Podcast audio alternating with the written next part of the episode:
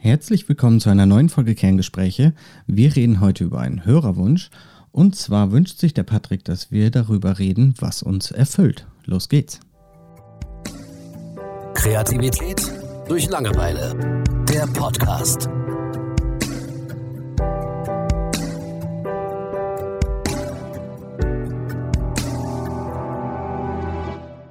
Hallo Julian. Hi Thomas. Ähm, also zuerst sei natürlich gesagt, wir freuen uns immer darüber, mhm. über Wünsche, über Themenvorschläge. Also wenn ihr mal irgendwas habt, ähm, worüber wir beide quatschen sollen, dann schreibt uns gerne über alle möglichen Kanäle, die ihr so findet. Also ihr solltet schon einen finden, das sollte ziemlich einfach sein. Ähm, der Patrick hat sich gewünscht, dass wir uns darüber unterhalten, was uns im Leben erfüllt. Das heißt, so ein bisschen, was macht uns glücklich ohne was könnten wir nicht leben. Fällt mhm. dir da spontan was zu ein? Ähm, also jetzt wirklich persönlich so ein Beispiel in meinem Leben oder meinst du, ist das ja eher so allgemein gehalten? Ähm, nee, das ist schon sehr persönlich, denke okay. ich. Also ich würde zum Beispiel sagen, äh, meine Frau, mhm. natürlich. So, ich glaube, es geht so ein bisschen auch darum, okay, was kannst du verlieren, was für dich okay ist, aber wo wäre es richtig schlimm? Mhm. Ähm, ja, also ich kann gern gleich auch mal äh, einzelne Beispiele nennen, aber was mir als erstes dazu jetzt eingefallen ist, ähm, ist eigentlich etwas, ähm, was ich mal vor einer Zeit in einem Buch gelesen habe. Und das habe ich so ziemlich für mich übernommen. Und das ist so, dass man das Leben äh, so als Ganzes in fünf Teile eigentlich einteilen kann. Ich muss gerade mal gucken, ob ich alle fünf beisammen kriege. Aufgeschrieben in meinem kleinen Buch, das ich immer mit mir habe, äh, außer jetzt, ähm, habe ich es aber immer, weil, weil ich mir das wirklich öfter mal so vor Augen halte, äh, ob ich in allen fünf Bereichen des Lebens gerade einigermaßen klarkomme. Ähm, ich äh, liste mal eben auf. Also das, das war Gesundheit, das sind Beziehungen, das sind ähm, Finanzen, das ähm, sind Hobbys. Sind das Hobbys? Ich glaube, das waren Hobbys. Äh, und der Sinn des Lebens.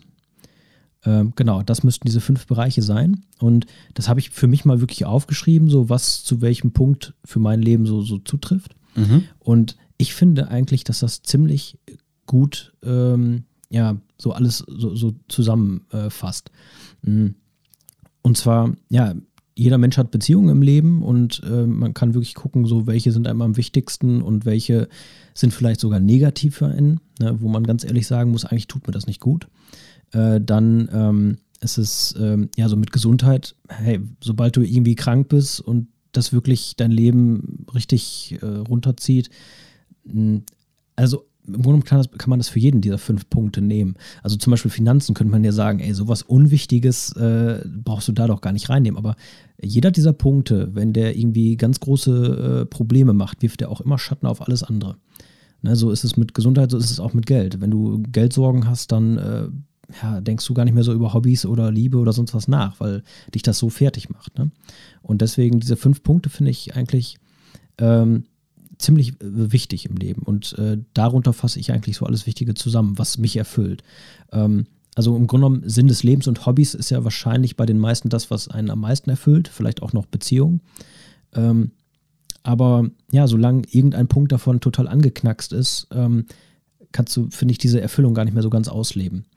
Ja, und ja, vielleicht ist das jetzt ein bisschen am Thema vorbei, aber ich glaube schon, dass es irgendwie passt, äh, dass man sich das so ein bisschen so vor Augen hält. Würdest du denn sagen, dass einer dieser Punkte dich erfüllt? Ähm, ja, alles, also diese, diese ähm, vier Punkte, also alle rundherum um den Sinn des Lebens. Äh, also Sinn des Lebens ist wahrscheinlich das, was einen irgendwo erfüllt. Und ähm, ich glaube, Sinn des Lebens ist so ein bisschen sowas, da hast du eigentlich nur Zeit für, da hast du nur Kraft für, da hast du nur Gedanken für, wenn alles andere so halbwegs stimmt. Also zumindest ist das so meine Überzeugung. wenn du in allen Bereichen so halbwegs klarkommst, dann kannst du dich dem fünften Punkt der Erfüllung oder dem Sinn des Lebens widmen. Ich glaube, das hat so ein bisschen auch mit Fokussierung dann zu tun. Na, also mit ich Sicherheit. sag mal, wenn du einen Beruf hast, der dich ja. erfüllt, sagen wir mal, du bist Tierpfleger im Zoo mhm. und dann hast du über Monate hinweg wenig Geld und dann hast du mal wieder mehr Geld und dann geht das Auto kaputt und hast du ein bisschen weniger und so. Ich glaube schon, dass der Beruf das ein bisschen aushebeln kann. Dass ja. du trotzdem glücklich bist, dass du trotzdem morgens aufstehen kannst und sagen kannst, ey, mein Leben ist gut. Mhm. Ne? Auch wenn ich diesen Monat nicht so viel auf dem Konto habe, mein Leben ist trotzdem gut. Und ich glaube, ein bisschen zum Kontra zu dem, was du sagtest, die drei wichtigsten Punkte. Ich glaube, dass der finanzielle Punkt bei den meisten der wichtigste ist tatsächlich.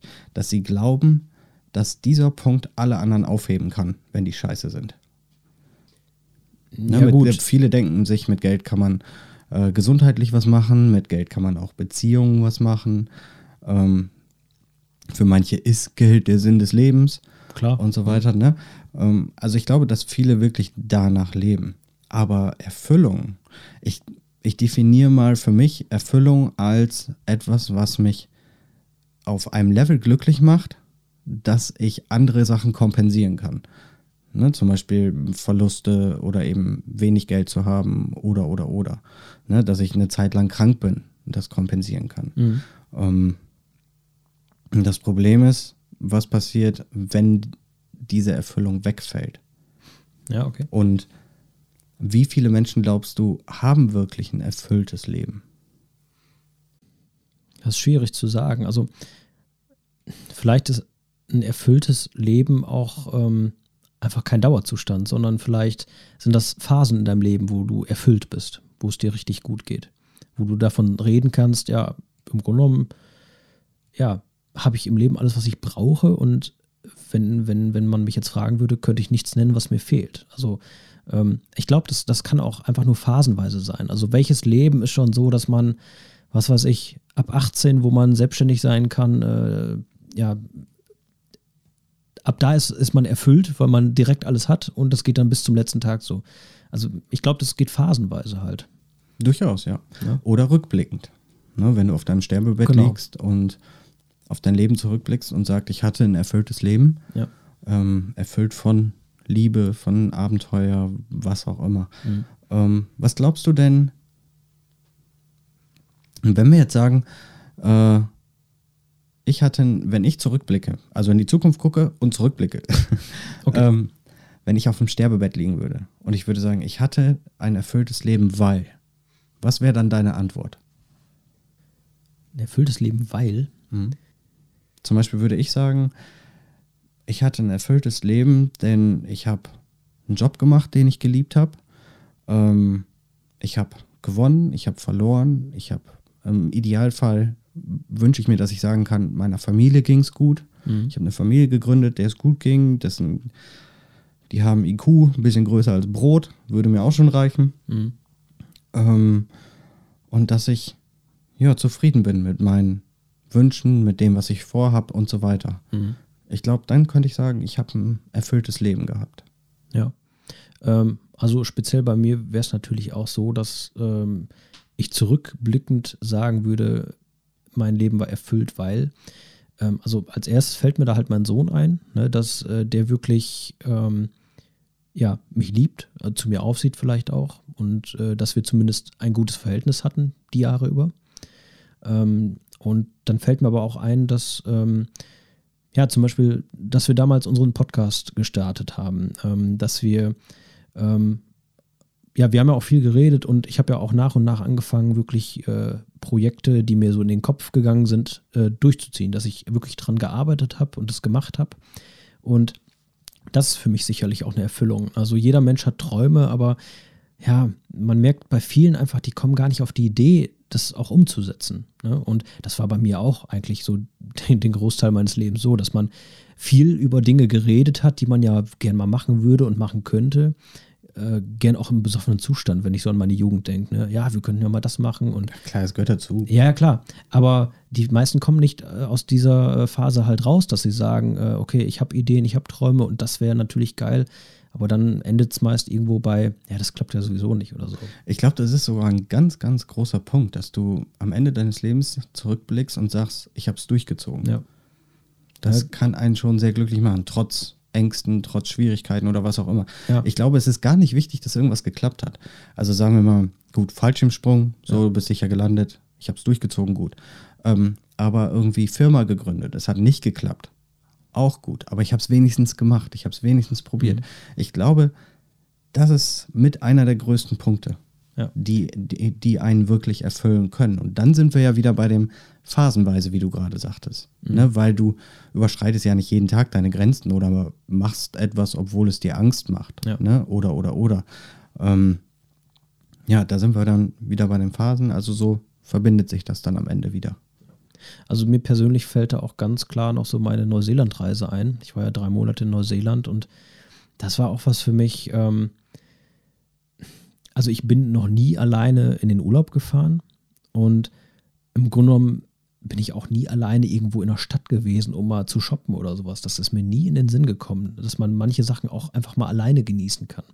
Das war für mich äh, absolut, ja, ich kann nicht sagen, ich habe mich nicht getraut, aber es ist mir gar nicht in den Sinn gekommen, dass ich auch wirklich mal alleine Dinge mache, die ich sonst gerne mache, aber eigentlich immer nur mit Freunden oder so. Und ähm, das, das hat bei mir sehr viel in Gang gesetzt, muss ich immer noch sagen.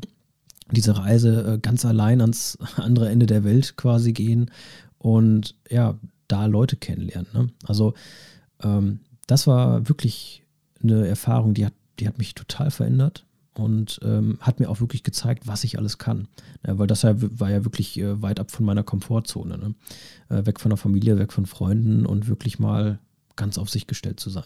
Und das ist tatsächlich meistens so, ne? dass äh, die Leute sagen, äh, sobald sie ihre Komfortzone verlassen haben, dass dann sehr interessante Dinge passieren. Natürlich ist das nicht einfach und so, aber diese Bubble, die wir uns aufbauen, wo dann alles gut ist und wo sich dann auch praktisch nichts verändern darf und so weiter, wo wir glauben, glücklich zu sein, ähm, wenn man es schafft, die zu durchbrechen, ähm, dann führt man auf einmal oder dann, finde ich, lernt man erstmal kennen, was ein erfülltes Leben tatsächlich sein könnte.